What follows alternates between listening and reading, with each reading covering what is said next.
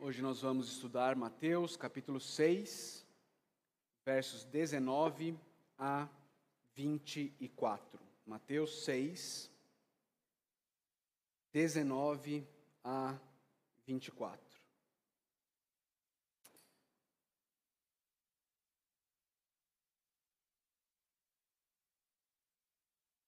Nós vamos fazer a leitura, você pode acompanhar aí na tela ou na tua Bíblia.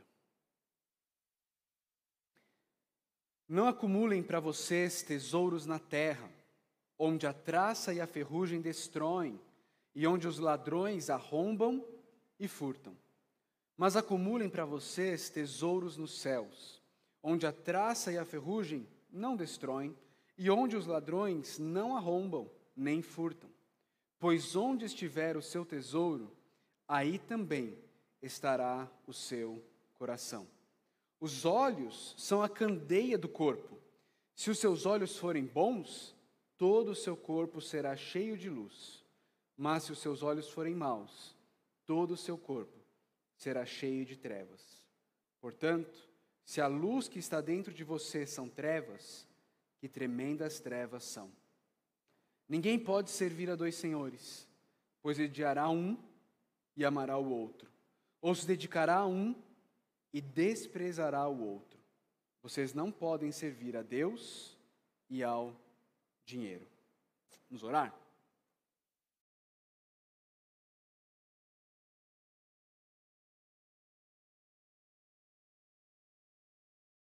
Senhor nosso Deus, nós queremos colocar diante do Senhor esse tempo aqui, queremos chegar até Ti confessando a nossa incapacidade. Queremos chegar até o Senhor confessando que, se depender de nós, esses próximos minutos serão sem vida, serão vazios, serão ocos.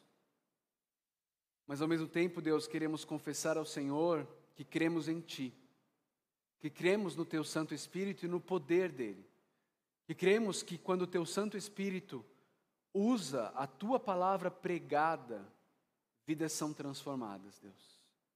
Olhos são abertos, corações são mudados, e assim, perdidos são salvos, a tua igreja edificada, e o mais importante de tudo, teu nome é glorificado, Pai. Por isso clamamos que o Senhor faça isso nessa tarde. Glorifica o teu nome através da pregação da tua palavra nas nossas vidas. Em nome de Jesus. Amém.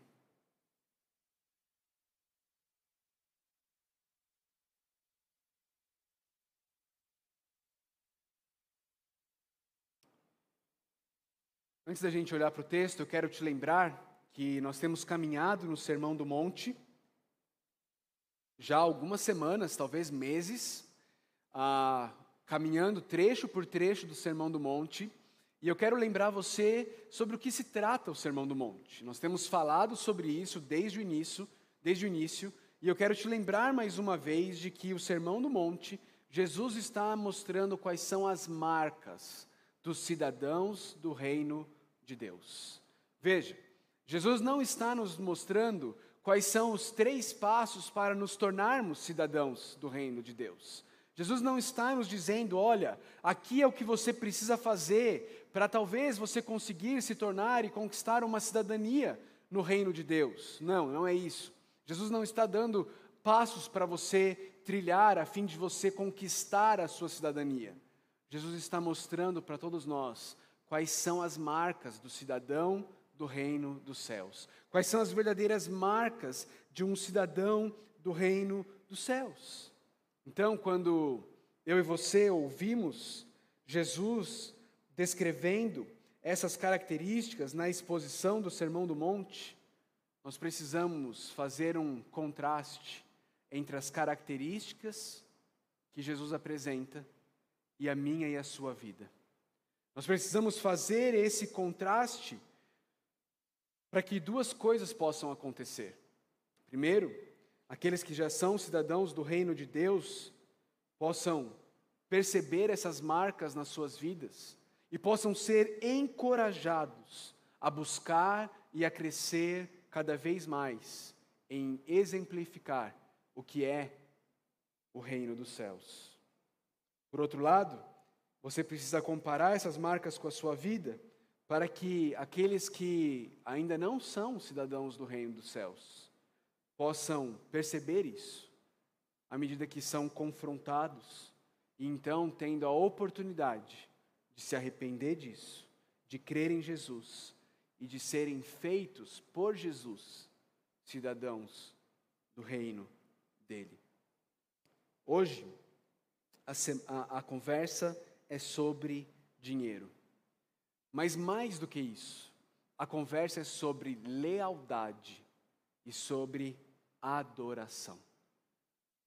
Não se engane, essa conversa aqui não é uma conversa para pedir que você dê dinheiro à igreja. Não pense nisso em momento algum, isso não acontecerá ao longo da mensagem em momento algum. Essa conversa aqui é para te ajudar a perceber onde está a lealdade do seu coração e a quem ou a que você e eu temos adorado. Jesus começa dizendo: Não acumulem para vocês tesouros na terra, onde a traça e a ferrugem destroem e onde os ladrões arrombam e furtam. Queridos, é óbvio que a proibição que Jesus traz aqui não é uma proibição sobre você ter um trabalho, sobre você ter uma renda, sobre você poupar ou se preparar para tempos difíceis na vida. Não é isso, até porque se, se isso fosse, estaria em contradição com outros trechos da Bíblia. Por exemplo, com Provérbios capítulo 6, onde o autor de Provérbios fala sobre a formiga, e ele diz: Observe a formiga preguiçoso, reflita nos caminhos dela e seja sábio. Ela não tem nem chefe, nem supervisor, nem governante, ainda assim armazena suas provisões no verão e na época da colheita ajunta o seu alimento. Obviamente não é sobre isso que Jesus está falando. Obviamente também não, Jesus não está dizendo que eu e você não podemos usar recursos financeiros que nós conquistamos com o nosso trabalho para desfrutarmos das boas coisas desta vida. Senão, de novo, nós estaríamos em contradições, Jesus estaria em contradição com outros trechos da palavra de Deus. O autor de Eclesiastes vai falar sobre desfrutarmos a vida, aproveitarmos e nos alegrarmos na nossa mocidade. Paulo, quando escreve a Timóteo, lá em Timóteo capítulo 4, ah, versos 3 e 4, Paulo fala a Timóteo dizendo assim: ah, que, que consumos de alimentos que Deus criou para serem recebidos com ações de graças pelos que creem e conhecem a verdade, pois tudo que Deus criou é bom e nada deve ser rejeitado se for recebido com ação de graças. Não é disso que Jesus está falando. A proibição de Jesus, aqui em Mateus 6,19, está em fazer a, do acúmulo de riquezas o objetivo da sua vida.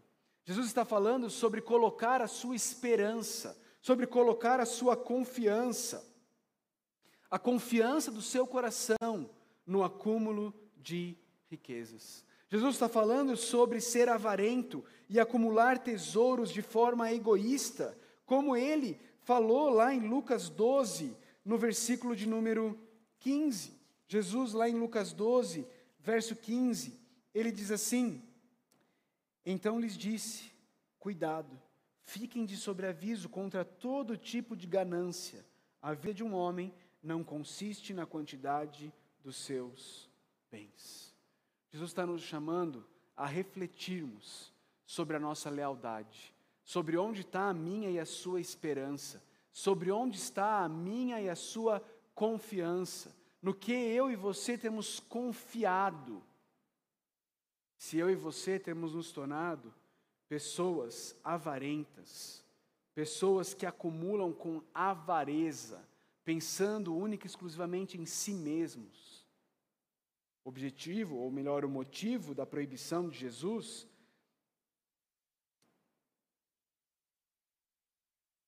está aí.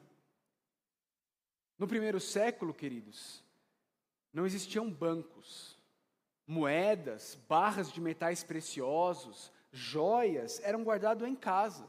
junto com roupas que também eram de grande valor. E Jesus então diz: Olha, não acumulem para vocês tesouro na terra. Por quê? Porque é passageiro, porque é transitório, porque animais podem fazer com que isso perca o seu valor, o tempo pode fazer com que isso perca o seu valor, os ladrões podem fazer com que você perca os valores que você tem. Queridos, hoje não é diferente. Tudo o que é material pode ser roubado, pode ser destruído, pode ser perdido.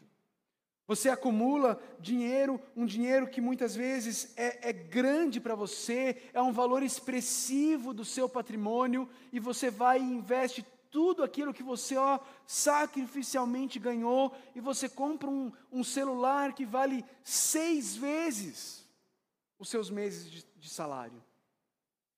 E aí você sai da loja, coloca o chip, atende a ligação, passa o ladrão, leva seis meses do seu salário embora. Ou você trupica e o seu celular cai de quina, destrói seis meses de trabalho. Ou então você é roubado. Esses dias eu estava assistindo um documentário sobre um roubo da, do, dos cofres do Banco Itaú na Avenida Paulista. Não sei quantos de vocês viram. Mas algumas famílias de São Paulo tinham, a, a, tinham ali algumas joias que valiam alguns milhões de reais, cada uma daquelas joias. E aquele roubo acontece, e então eles descobrem que o seguro do Banco Itaú ressarciria eles em 15 mil reais. Joias guardadas a sete chaves, não é? Joias guardadas num cofre de um banco conhecido todo mundo confiando, e lá se foi. É assim, é assim a vida neste mundo. As coisas materiais, elas simplesmente passam.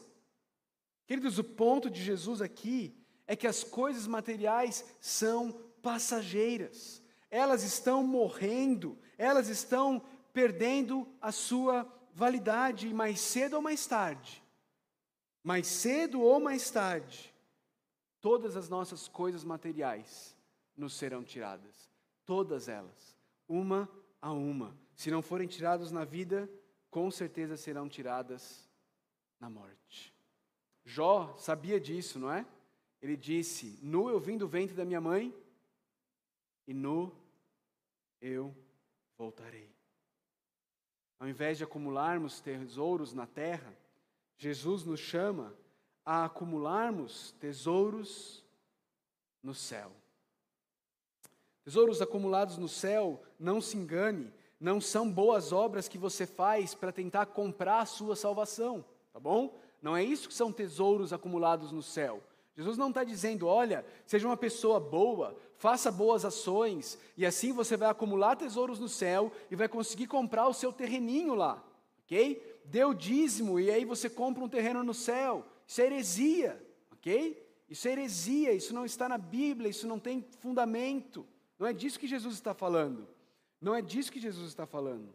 Jesus está falando sobre galardões. Jesus está falando sobre premiações que os cristãos irão receber no céu, ok? Não salvação, mas premiações que, que os cristãos irão receber no céu pelas, pela vida que eles tiveram aqui na terra. Paulo fala sobre isso lá em 1 Coríntios 3. Abre lá comigo. Primeira carta de Paulo aos Coríntios, capítulo 3. Veja lá o que ele diz nos versos 11 a 14. 1 Coríntios 3, 11 a 14. Porque ninguém pode colocar outro alicerce além do que já está posto, que é Jesus Cristo. Ou seja, o alicerce da nossa salvação não pode ser nenhuma outra coisa a não ser Jesus Cristo. Se alguém constrói sobre esse alicerce, usando ouro, prata, pedras preciosas, madeira, feno ou palha, sua obra será mostrada, porque o dia atrará a luz, pois será revelada pelo fogo. Se provará a qualidade da obra de cada um. Se o que alguém construiu permanecer, esse receberá recompensa. A salvação ela é baseada no alicerce que é Jesus Cristo. Essas recompensas, esses galardões, dos quais a gente não sabe muita coisa, serão dados pelas obras que nós fizemos aqui na terra. Muitos entendem e acreditam que quando recebermos esses galardões, prontamente os devolveremos aos pés de Jesus, reconhecendo que se fizermos alguma coisa de bom nessa vida, foi por mérito único e exclusivamente do próprio Cristo operando em nós. Mas é disso que Jesus está falando, de acumular tesouros no céus. E como é que a gente faz isso?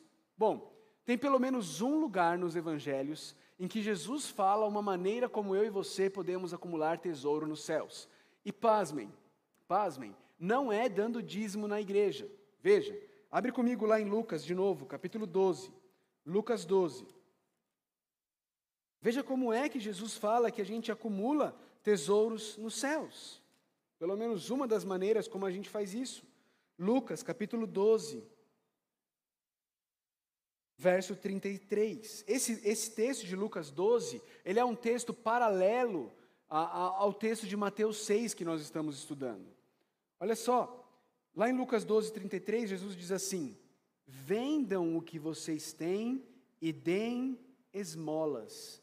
Façam para vocês bolsas que não gastem com o tempo, um tesouro nos céus que não se acabe, onde ladrão algum chega perto e nenhuma traça destrói.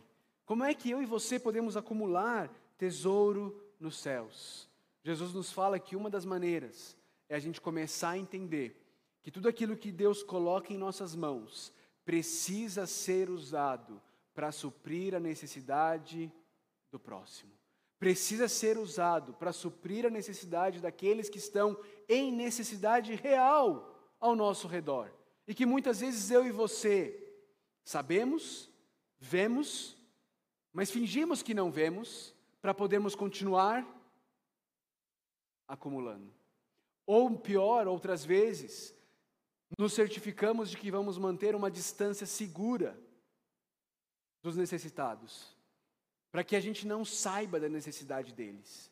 E não sabendo da necessidade deles, não nos sintamos culpados por ter os recursos e não suprir a necessidade do próximo.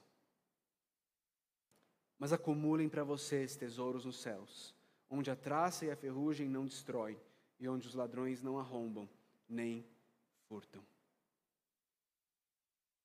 Talvez esse seja o versículo mais conhecido dessa passagem. Jesus diz assim: Pois onde estiver o seu tesouro, aí também estará o seu coração. Queridos, a gente tende a pensar em coração como algo relacionado com afeições, com sentimentos. Mas coração na Bíblia envolve todo o ser, todo o meu e o seu ser imaterial. Coração na Bíblia envolve as nossas emoções, as nossas vontades, o nosso intelecto, o nosso pensamento, os nossos desejos, o nosso querer. Isso, isso está no nosso coração.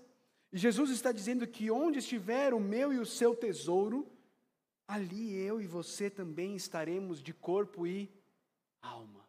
Ali eu e você estaremos por completo. Ali eu e você estaremos por inteiro. Onde nosso tesouro estiver, ali todo o nosso ser também estará. E quando ele fala de onde aqui, quais são os dois locais que ele já mencionou aqui na passagem? Ele já falou de dois lugares terra e céus. Primeiro ele disse: não acumulem tesouros na terra. Depois ele disse: acumulem tesouros nos céus. E aí ele vai dizer: porque onde estiver o seu tesouro, ou seja, se o seu tesouro estiver na terra, o seu coração está na terra. Se o seu tesouro estiver nos céus, o seu coração está nos céus. Ou seja, se o seu tesouro está na terra, as suas afeições estão nesse mundo, os seus desejos estão nessa vida, as suas vontades estão, estão nas, nas coisas materiais. Mas se o seu tesouro estiver nos céus, então o seu coração também está nas coisas celestiais. Se o seu tesouro estiver nos céus, então todo o teu ser, a tua vontade, o teu desejo, o teu intelecto, os teus pensamentos também estarão nos céus. O apóstolo Paulo, quando ele escreve à igreja lá de Colossos, lá em Colossenses, Lá em Colossenses, ah, Paulo, Paulo escreve assim: olha. Hum, Portanto, já que vocês, Colossenses 3:1, já que vocês ressuscitaram com Cristo, procurem as coisas que são do alto, onde Cristo está assentado à direita de Deus. Mantenham o pensamento nas coisas do alto e não nas coisas terrenas, pois vocês morreram e agora sua vida está escondida com Cristo em Deus. Marcas do cidadão do reino dos céus.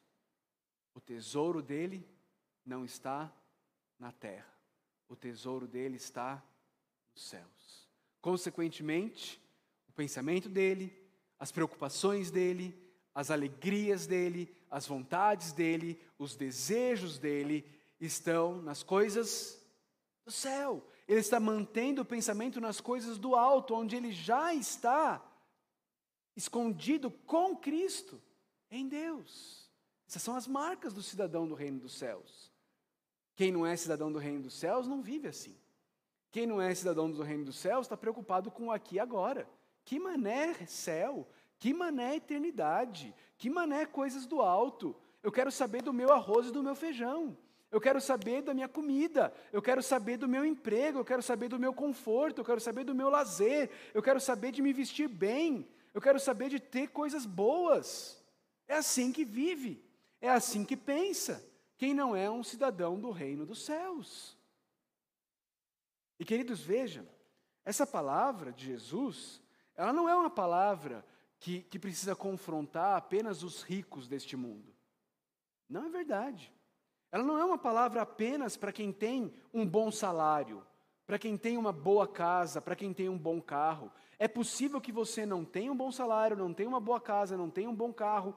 É possível que você seja, até dentro dos padrões ah, sociológicos, seja considerado um pobre. E ainda assim, pode ser que você esteja controlado pelo dinheiro. Pode ser que o seu tesouro continue aqui. Porque você vive preso, sonhando pelo dia em que você terá dinheiro. A sua alegria, você acredita, vai vir no dia em que você tiver dinheiro. O rico, a tentação dele é achar que o dinheiro que ele tem é o que é capaz de lhe dar alegria, e ele vai achar que ele vai ter que ter sempre um pouquinho mais. O pobre, a tentação dele é se iludir, achando que o que falta para ele é dinheiro. Se ele tivesse dinheiro, aí sim, a vida dele seria feliz. Onde estiver o seu tesouro, aí também estará o seu coração.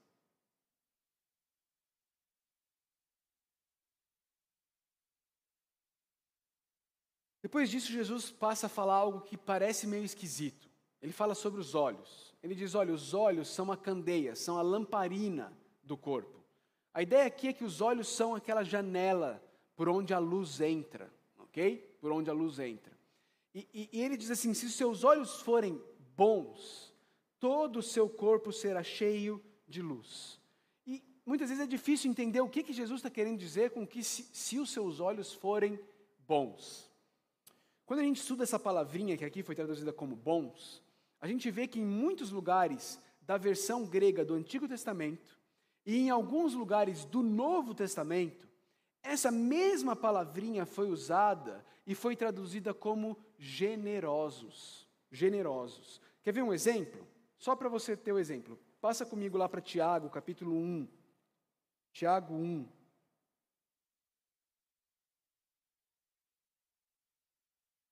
Lá no versículo 5 de Tiago 1 diz assim, ó: Se alguém, algum de vocês tem falta de sabedoria, Peça a Deus que a todos dá livremente de boa vontade.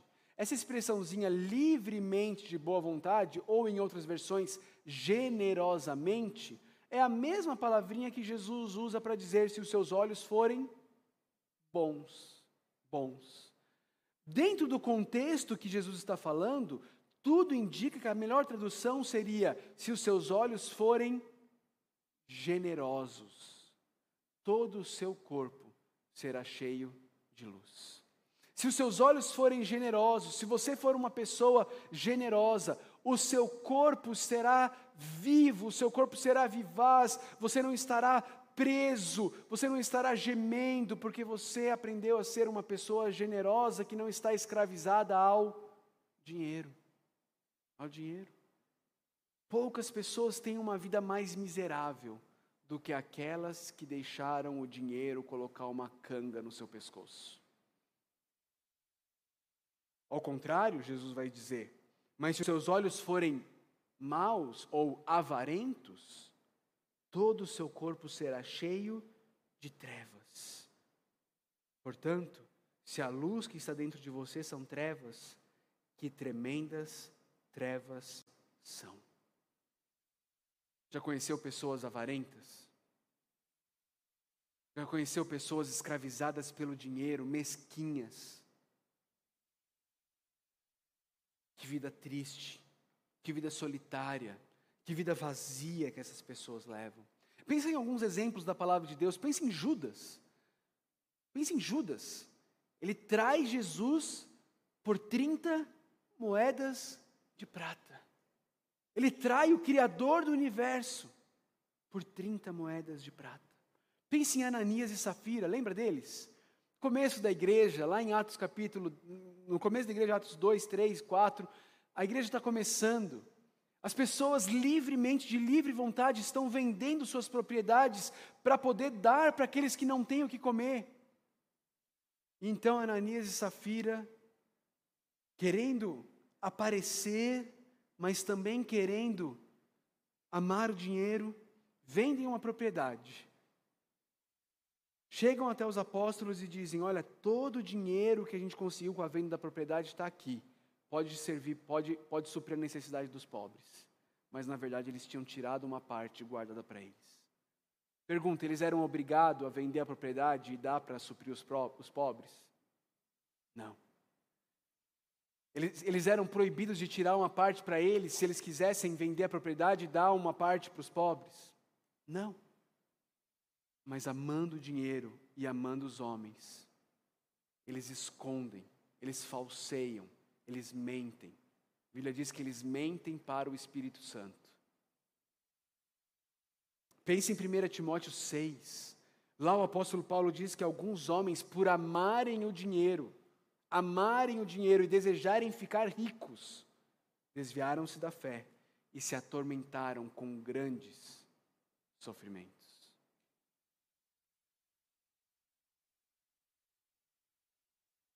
O texto termina Jesus termina essa passagem nos mostrando que a questão do dinheiro é uma questão de lealdade. Que a questão do dinheiro, que o nosso relacionamento com o dinheiro não é algo simples, não é algo de menor importância, mas que o nosso relacionamento com o dinheiro tem o potencial de adoração. O nosso relacionamento com o dinheiro tem o potencial de idolatria. Eu e você nós podemos ver o dinheiro de duas maneiras. Nós podemos ver o dinheiro como um dom nos dado por Deus, um presente que nos é dado por Deus, então nós vamos usar esse presente, nós vamos administrar esse presente para a glória de Deus e para o bem do próximo, ok? Ou então, nós podemos cair na tentação de ver o dinheiro como sendo o Deus da nossa vida. Como isso, pastor? Como é esse negócio de ter o dinheiro como Deus? A gente vai colocar lá uma moedinha de um dólar e ficar lá em casa adorando? Um... Não é isso. Mas eu quero que você pense em algumas palavras. Olha aí as palavras: confiança, esperança, alegria, prazer, conforto e segurança. De onde vêm essas coisas na sua vida? Você é tentado, você é levado, você tem a tendência a pensar que essas coisas vão vir de onde? De Deus ou do dinheiro? Quando você pensa sobre, sobre a confiança. Você confia no quê? Estamos vivendo uma pandemia. Nós temos pessoas perdendo o emprego. Nós temos empresas entrando em dificuldade. Nós temos profissionais liberais que do dia para a noite perderam a renda ano passado, perderam a renda de novo agora. Em que você confia? Em que você confia? No seu sustento? No seu salário? Na sua empresa? Ou em Deus? Em que você confia? O que é que supre as suas necessidades? Seu salário ou Deus? Ah, pastor, mas não dá para ser os dois, é Deus através do meu salário. Sim, mas qual é a fonte primária? Qual é a fonte primária? De onde é que vem? Porque se a fonte primária é o seu trabalho, se a fonte primária é o seu salário, o dia que você perde o seu trabalho, o dia que você perde o seu salário, o dia que a tua empresa está mal das pernas, o dia que a sua fonte de renda mingua, a sua esperança se vai e você se torna um desesperado, porque acabou ali. Porque acabou ali. Agora, se o seu salário, a sua empresa, a sua fonte de renda era apenas um meio que Deus usava para suprir as suas necessidades, então, minha irmã, meu irmão, o meio pode mudar, mas a fonte final vai continuar suprindo as suas necessidades. Talvez por um tempo a igreja aqui tenha que te sustentar. Se isso tiver que acontecer, que Deus nos ajude e que a gente faça isso. Talvez por um tempo amigos, parentes terão que te sustentar. Serão esse meio que Deus vai, te, vai usar para te sustentar. Mas será sempre Ele a fonte primária de onde vem o nosso sustento. Onde está a sua esperança? A sua esperança está na vacina ou está em Deus? De novo, você me pergunta, pastor, não pode ser as duas coisas. Mas qual é a fonte primária? A sua esperança está na sua capacidade de pagar um, um, seguro, um plano de saúde, ou está em Deus? Não pode ser as duas coisas, mas qual é a fonte primária? Porque se o plano de saúde faltar, se a vacina não chegar, você vai estar desesperado, ou você vai continuar com a sua esperança em Deus, que é a fonte primária? Onde você busca alegria? Você busca alegria no dinheiro ou você busca alegria em Deus? Qual é a fonte do teu prazer? O dinheiro e o que o dinheiro pode comprar ou Deus? Quem é o teu conforto? O dinheiro ou Deus? A tua segurança, o dinheiro ou Deus? Vamos apertar um pouquinho mais. Responder umas perguntas aqui. Quando você tem que escolher entre guardar dinheiro ou suprir uma necessidade real de alguém ou do reino, o que você escolhe? O que você escolhe? Queridos, de novo, faz um ano que nós estamos tendo oportunidades inúmeras, inúmeras, de colocar a mão no bolso, olhar para o lado e falar: eu não preciso desse dinheiro que está na minha conta, eu tenho o suficiente, o meu irmão não tem, meu irmão, toma aqui, é teu, porque não é meu, é de Deus. Temos tido inúmeras oportunidades, mas você pode fazer duas coisas: você pode fechar os seus olhos, você pode se afastar para não ver, ou você pode se interessar e começar a perguntar, e começar a querer conhecer, e começar a querer saber quem são as pessoas que estão precisando, porque eu tenho mais do que eu preciso e eu quero suprir a necessidade delas. Onde está a sua confiança? Onde está a sua esperança? Ah, pastor, mas e se eu ajudo e aí depois sou eu que preciso? Onde está a sua confiança? Onde está a sua esperança? Quando existe uma ameaça real de que sua renda diminua ou acabe, você é tomado de ansiedade ou você confia na provisão de Deus? Você está disposto a pecar para garantir a sua renda, com mentiras, com trapaças, com tramóias.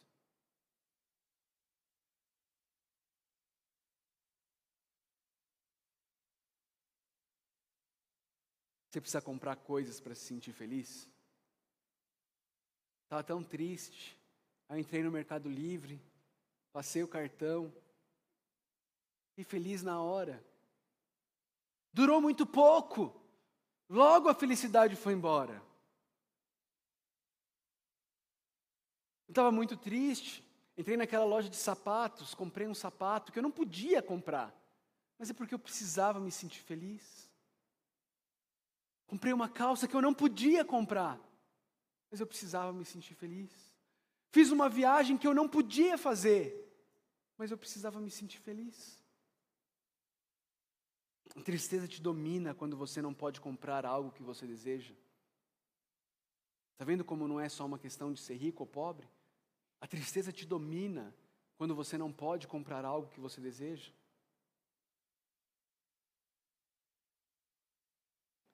Está disposto a ter menos conforto para que todos os irmãos da igreja tenham uma vida digna?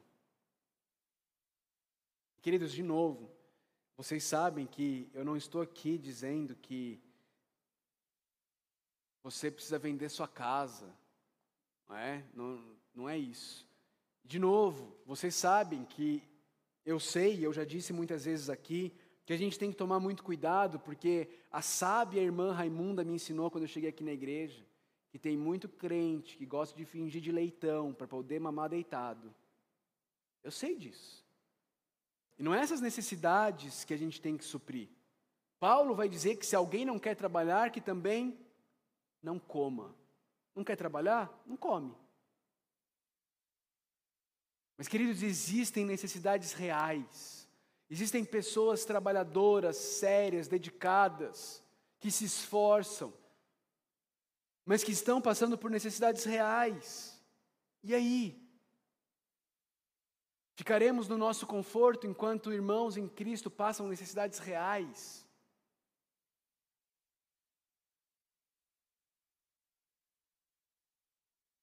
Está disposto, ou melhor, você vive uma vida mais simples do que poderia para poder estar preparado. Está tudo errado a frase, né? Escrevi tudo errado aí. Ó. Vou falar que fica melhor. Você está disposto a viver uma vida mais simples do que você poderia viver, para que você possa estar preparado para suprir a necessidade do próximo? O que isso quer dizer? Isso quer dizer, você está disposto a sair menos vezes, gastar dinheiro com saídas, com roupas, com viagens, menos vezes, para você poder suprir a necessidade para estar preparado quando a necessidade surgir? Ou você vai continuar vivendo como o brasileiro médio, três níveis acima da sua própria capacidade, cheio de dívida, porque você quer satisfazer os seus desejos?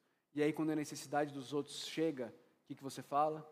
Poxa vida, infelizmente eu não tenho como ajudar. Olha, estou apertado. Lógico que está apertado. Vive três vezes a, capacidade, a sua capacidade de viver. Vive como se você ganhasse três vezes o seu salário. Não poupa. Porque veja, amor ao dinheiro não é demonstrado apenas em pessoas que poupam. E poupar necessariamente não, não necessariamente é amor ao dinheiro. Você pode amar ao dinheiro odiando o dinheiro. Como é isso, pastor? Pessoa que ama o dinheiro odiando o dinheiro é aquela que ganha o dinheiro e nunca para com o dinheiro. O dinheiro só faz assim na mão dela. Só bate. Que ela está gastando, gastando, gastando, gastando, gastando, gastando. E aí, quando a necessidade do próximo chega, não tem. Não tem. A quem você irá servir? A Deus ou ao dinheiro? Faça uma análise sincera real. Faça uma análise verdadeira do seu coração. Onde está o seu tesouro? A quem você irá servir? Queridos, meu desejo, queridos, meu desejo é que eu e você possamos ter nossos olhos abertos, nós possamos ser desenfeitiçados pelo dinheiro que esse feitiço do dinheiro possa ser quebrado, que nós possamos ter esse momento de realidade em meio à pandemia, nós possamos perceber que todo recurso que Deus coloca em nossas mãos não é para que nós o adoremos, nem que nós adoremos a nós mesmos, mas é para que nós usemos esses recursos para a glória de Deus e para o bem do próximo. Talvez você precise se arrepender de algo em relação a isso. Quero te incentivar a fazê-lo. Talvez você precise chegar hoje em casa, sentar e conversar com o seu esposo, com a sua esposa. E vocês precisam fazer um planejamento. Vocês precisam ver coisas da vida de vocês que vocês precisam cortar. Vocês precisam cortar para que vocês possam ter o básico e parar de se endividar. Ou talvez vocês precisem cortar para que vocês tenham alguma, alguma sobra, alguma folga, para poder suprir aqueles que estão passando por necessidade. A gente não sabe quanto tempo isso tudo vai durar. A gente não sabe. A gente não sabe se o decreto terça-feira vai ser prorrogado, vai ser piorado. A gente não sabe. E o que, que isso vai causar na economia da nossa cidade? A gente não sabe. Mas faz tempo que a gente tem falado sobre isso. Se prepare para servir ao próximo.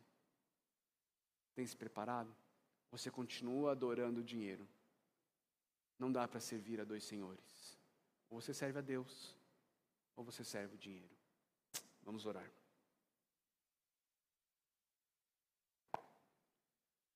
Senhor Deus, nós queremos confessar ao Senhor nosso pecado Queremos confessar ao Senhor como muitas vezes somos tentados a adorar o dinheiro, a confiar no dinheiro, colocar nossa esperança no dinheiro, a pensar que seremos alegres, felizes, realizados através do dinheiro, a pensar que a nossa segurança depende do dinheiro. Senhor, nos perdoa, nos perdoa, nos perdoa. Não nos permita, Deus, amar o dinheiro, mas nos ajude a amar o Senhor sobre todas as coisas e ao próximo, como a nós mesmos. Pai, nos ajuda a usarmos o dinheiro para servir aqueles que precisam. Nos ajuda a ter alegria em dar muito mais do que em receber. Pai, nos ajuda a sermos libertos da canga da escravidão do dinheiro, dessa, dessa esteira de hamster, onde nós nos esforçamos, esforçamos, esforçamos para não chegarmos a lugar nenhum. Nos ajuda a viver para a tua glória, Deus. A trabalharmos duro, sim. A buscarmos ganhar dinheiro, sim. Para servirmos, Deus. Para servirmos o próximo. Para suprirmos o próximo. Para usarmos para a tua honra e para a tua glória, Deus. Pai, nos ajuda nos perdoa, nos transforma. Em nome de Jesus.